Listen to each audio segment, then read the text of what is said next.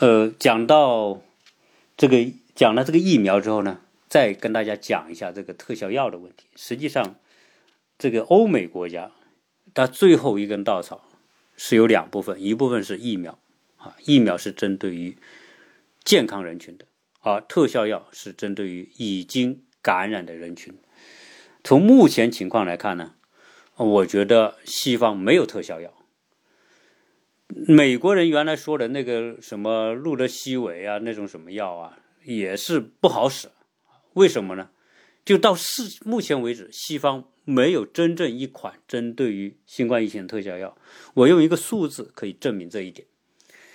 我举现在六个到七个国家的死亡率和治愈率，就能够说到说明这一点。以目前那最多的感染人数最多的国家。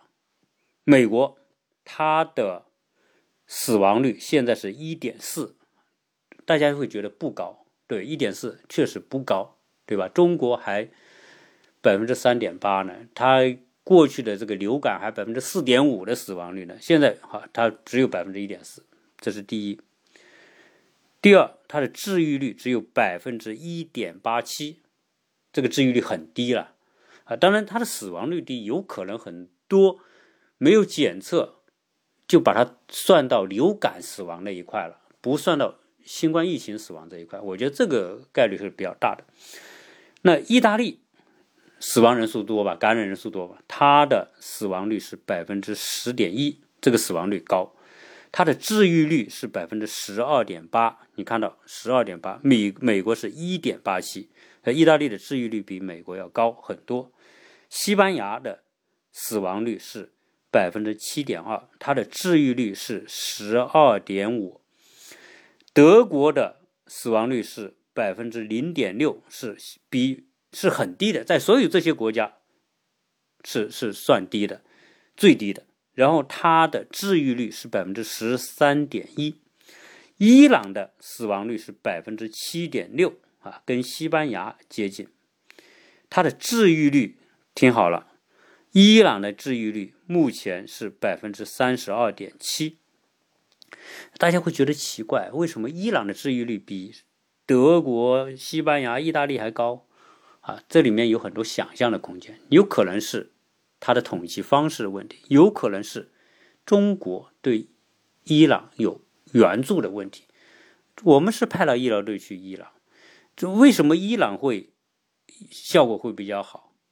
原因，我我估计啊，伊朗呢跟中国关系还是可以的，不管在过去的这种资源合作啊、能源合作，这是比较好的。第二呢，伊朗的医疗条件实在太差，中国去帮他，他会愿意听，他愿意配合，包括封城，对吧？到最后没办法封，该封的封了，然后呢，治疗，而中国也肯定是下了大力气来帮伊朗的。那伊朗呢，肯定也乐意听，他肯定比那些什么德国、意大利、法国愿意配合，因为那些国家从某个角度来说，他觉得他的医学发达。有时候听一个你发展中国家中国的医生跟我讲怎么治新冠疫情，有时候他们会不会那么配合还不一定。但是伊朗，我相信他是很配合的，啊，总之各种原因，伊朗呢，它就百分之三十二点七的治愈率，法国的死亡是百分之五点八。法国的治愈率是百分之十六点九，只有伊朗的一半。我再举一个国家，瑞士。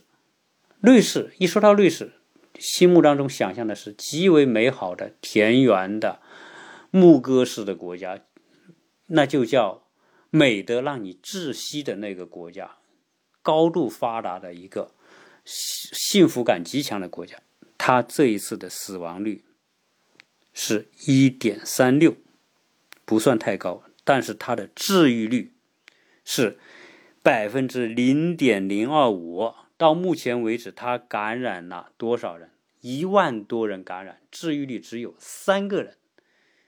好，后面的一大溜的欧洲国家我就不用讲了，一大溜那些那些那些什么，从英国、什么冰岛、卢森堡。对吧？爱尔兰等等一系列国家，你都不用讲，他们治愈率都低。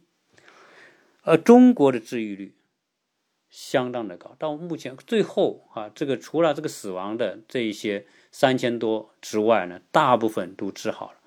中国八十多岁的老人都治好了，这一点是很了不起啊！中国不会说因为你老，你八十岁、九十岁我就不治你了，没有老的叫因治就治。每个人只要该治疗的、该进重症的、该上呼吸机的、上什么的都治。那七八十岁治好的很多，为什么？中国的这个治愈率在现在看来那是相当的高，而且是最好。那是不是中国有特效药，对吧？因为实际上西方国家现在就肯定是想搞到特效药嘛，搞出特效药来，一手有疫苗，一手有特效药，不让新的人感染，有有得了病的通过特效药治好，那不就好了嘛，对吧？但是问题是西方没有，但是中国你凭什么治愈率这么高？是不是你中国的数字呃是是是是是是不准确呢？哎，这一点。我专门呢找了一些资料看了看，那本身我不是搞这个医学方面的，对我绝对是个门外汉，但是我只能是相信现在公布出来的统计数据。在现在来说，中国治愈率这么好，很大程度上是中国的治疗方式。实际上，中国的治疗方虽然中国现在也没有一个特效药说一吃下去就好，但是呢，中国。这些临床医生，中国的中医、西医结合起来治，它真的就有效。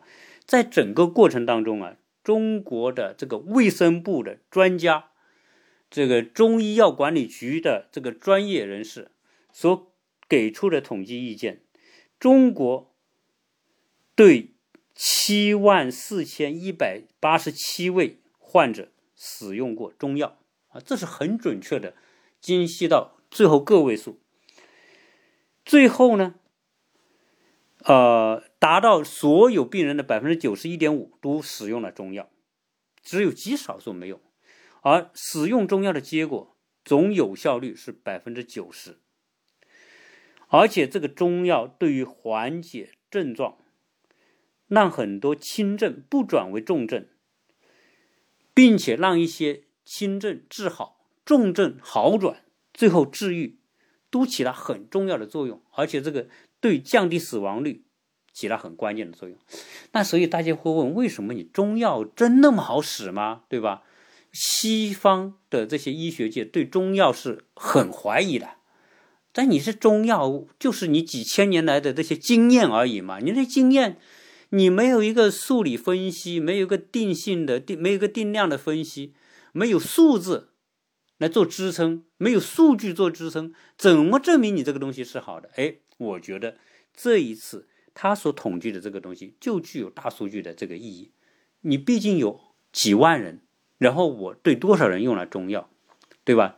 好，有效率是多少？这个就是一个数据了啊！你不能说我你这个这个药的这个药理成分啊，你不给你一个准确的数据，你就不相信。但是现在效果上的数据出来了。为什么中药会起到很好的帮助作用啊？可能你也不能说就是中药百分之百就治好，你肯定还有西药嘛。我们还有很多西药，西这个西方医学里面的这种设备啊，对吧？包括呼吸机啊，这些都是属于西方的一些治疗的方式。哎，这是中医也有，西医也有。那之所以中西医结合，对这一次新冠疫情。起了很好的重要作用，原因是，因为西药，呃，西药它只是对病症本身来下手。比如说有病毒，我就杀病毒。那杀病毒呢？实际上你所采用的杀病毒的药，很大程度上你可能杀死病毒，同时你也杀死一些健康的细胞。同时这些药对。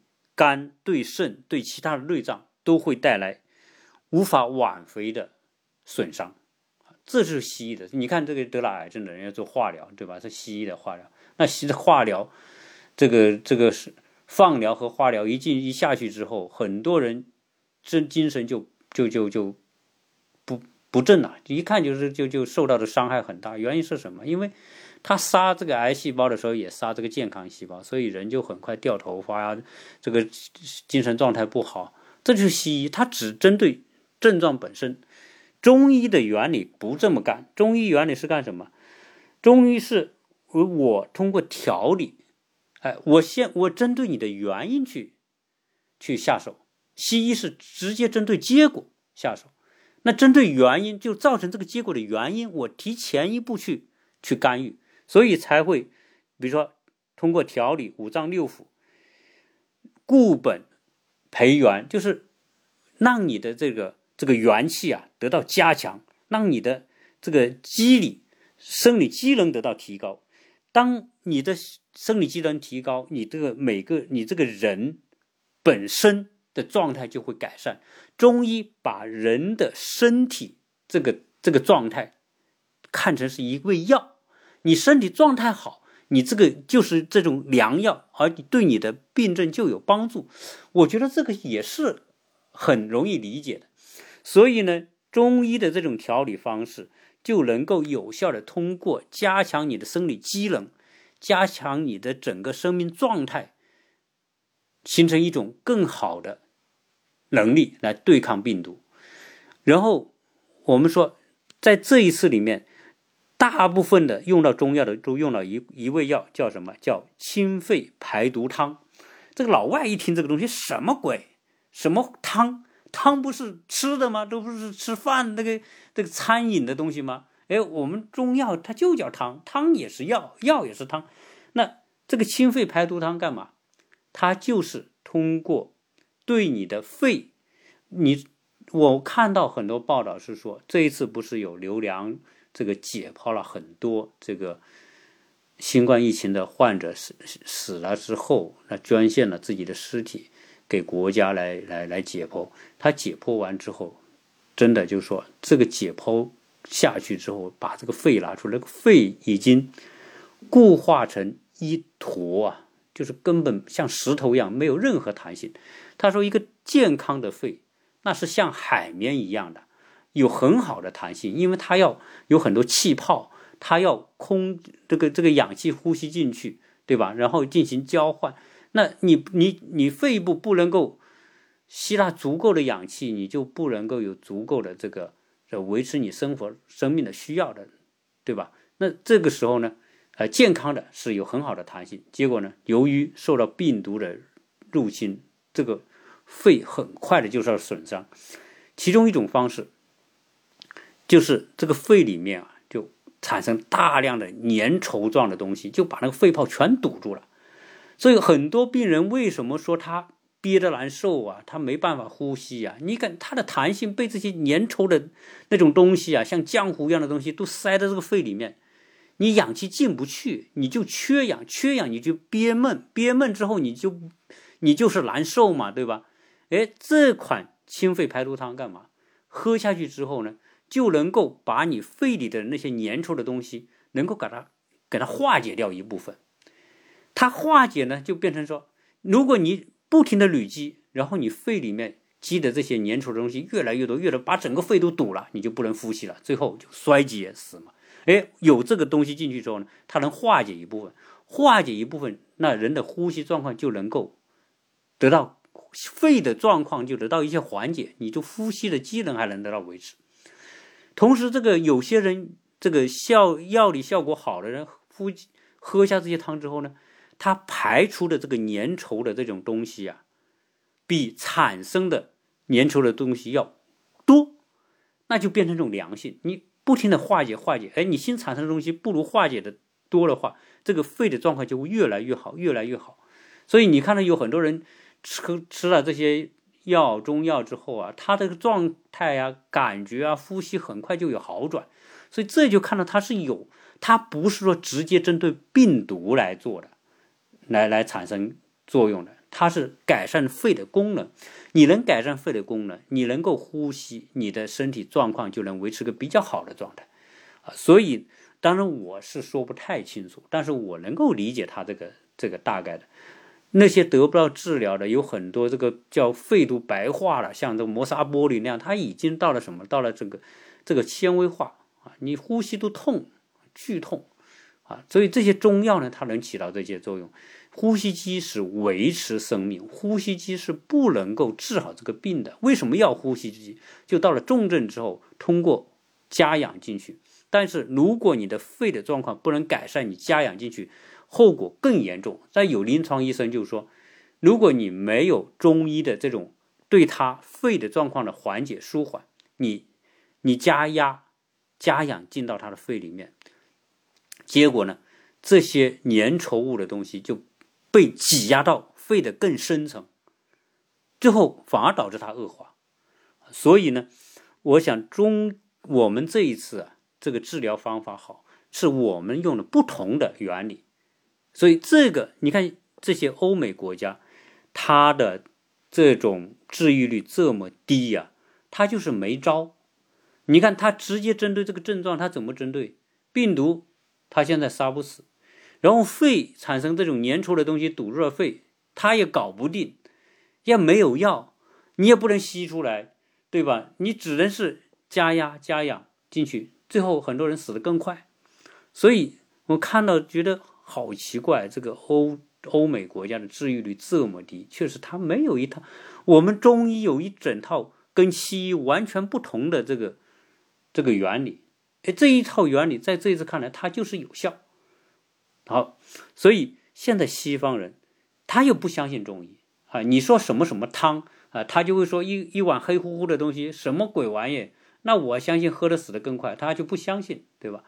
那你自然不相信，那自然你就得不到这个这个药物的治疗。你看这次我们送了很多药送到意大利，意大利他就不用。那这个中药我们不知道它有没有用，伊朗他就用，为什么？这死马当活马医嘛，伊朗已经到了这个程度了，还怎么办？你没有怎么办？你就只有喝。呃，所以管你有没有用，什么安不安全，你不用考虑。你人家中国已经试了那么几万人，啊，你人家都治好了，你安不安全，你只能相信别人吧，啊，所以，哎，这伊朗人他就喝。那说句题外话，这伊朗，中国一定是花大力气去去支援的，因为什么？因为他有个国际战略的考虑。除了伊朗跟中国历来他在。能源的合作上，大家有这种相互的需求，他需要给石卖石油，我们当然也需要这样的这种石油的资源。从另外一个角度来说，他也想也要我们中国也要证明给西方人看，你西方人不是不信我们的方法，你觉得中国医学不如你们西方发达吗？哎，我就找一个国家，伊朗算严重吧，当时是相当的严重啊。但是呢，你看伊朗它的治愈率百分之三十二。这远远高过你德国、法国、意大利、西班牙这些所谓的发达国家，什么英国这些发达国家啊？那就告诉你，你不信，你就可以不信，我就做一个样子，人家信的，它的效果是怎么样啊？所以，伊朗的这个状况，肯定是中国会还是会给予大力的支持。好，那现在说到这里，西方的特效药在哪里？从目前来看，西方就没有特效药。近期它疫苗。如果一年到一年半能出来，就算不错了。疫这特效药现在前面说的那那一款，这个这个从美国拿过来到中国做实验的那一款药，到目前证明它肯定不是特别有效。啊，好，那新的特效药在哪里？还是个未知数，肯定大家在研究，但是这种研究真不是那么简单。所以相比之下，如果要说出特效药，我觉得啊，这个可能还是我主观的东西啊，就觉得中国可能会比西方的那些治疗药物要靠谱一点，因为事实证明，我们八万多例已经治在这里给你看了，我们现在死亡三万多例，但是这八万多例可全治好了，那是看得到的数据。对吧？那中国以中医、西医这几种方式来结合来治，可能更快的能找到特效的方法。且不说是特效药吧，最少我觉得中国已经接近有特效方法来治疗这个新冠。所以这才导才会是说，为什么我们在海外的世界各地的华人要拼死都要赶回去，赶回去治病得了，中国也能治好。这是他们的信念，对吧？这是对中国抗击疫情的这种能力的充分的这种认可。你包括这个西方的很多著名的这些医学家，对吧？他都说得了病我都要去中国治，啊，可见呢，啊，中国更接近有特效方法，啊，这是讲到关于特效药的问题，啊，因此，呃，在疫苗和特效这一块，中国都掌握有主动权。那新冠疫情在世界还会发展和肆虐下去，至于到什么程度，对吧？啊，基本上现在的预测都是极不乐观。就当初很多的专业机构的数学模型的评估，说欧洲、美国可能感染的人数要这个比例可能三分之一，可能二分之一，可能百分之六十等等。现在看来，真的越来越朝那个方向走下去。因此，这一次的疫情远远超出了历史上任何一次疫情所能造成的这种打击啊！因此，全世界在眼前头等大事就是如何对抗疫情。现在啊。我们每天关注这些新闻，关注什么？反正肯定会关注嘛。关注下去之后，我们希望西方国家、欧美国家能够找到好的方法，能够尽快出疫苗，能够找到特效药啊！因为这种东西啊，可不是可以看热闹的，不是说我们现在好了，你西方不行了，我们我们也看热闹，我们也这个嘲笑你，我们也就挖苦别人，我觉得也没有必要。啊，人类是真的是一个共同体。如果这些国家经济都垮下去了，国家都已经崩溃了，你光有中国，你怎么行啊？也不行啊！你中国的这些，你的这个制造需要国际市场啊。其他国际国家因为疫情遭受沉重打击，你中国没有市场啊。啊，所以呢，啊，这些我们都要用一种非常客观和理性的方式来对待。才不会说变成变成纯粹的情绪化的来看问题啊！我觉得我们的决策层对于这次疫情真的做得很好，非常的冷静，也很沉着。我们的专业的团队、医疗团队也很牛逼啊！这个真不是吹的啊，真的是牛逼啊！所以呢，作为一个中国人，在这次疫情面前，你要感觉到幸福。而作为一个现在待在国内的中国人，你要感觉到更幸福，是因为现在你们摘下口罩，可以去消费，可以去吃美食，可以去逛街了。好，在美国的，在欧洲的那些国家，正陷入深重的苦难当中啊！这就是现在的状况。好，作为关于这个特效药的一点补充吧。聊这么多，谢谢大家的收听啊！欢迎大家去点击微信公众号“美国新生活”去阅读我的一些相关的文章啊！感谢大家给我的分享、点赞和打赏，谢谢各位。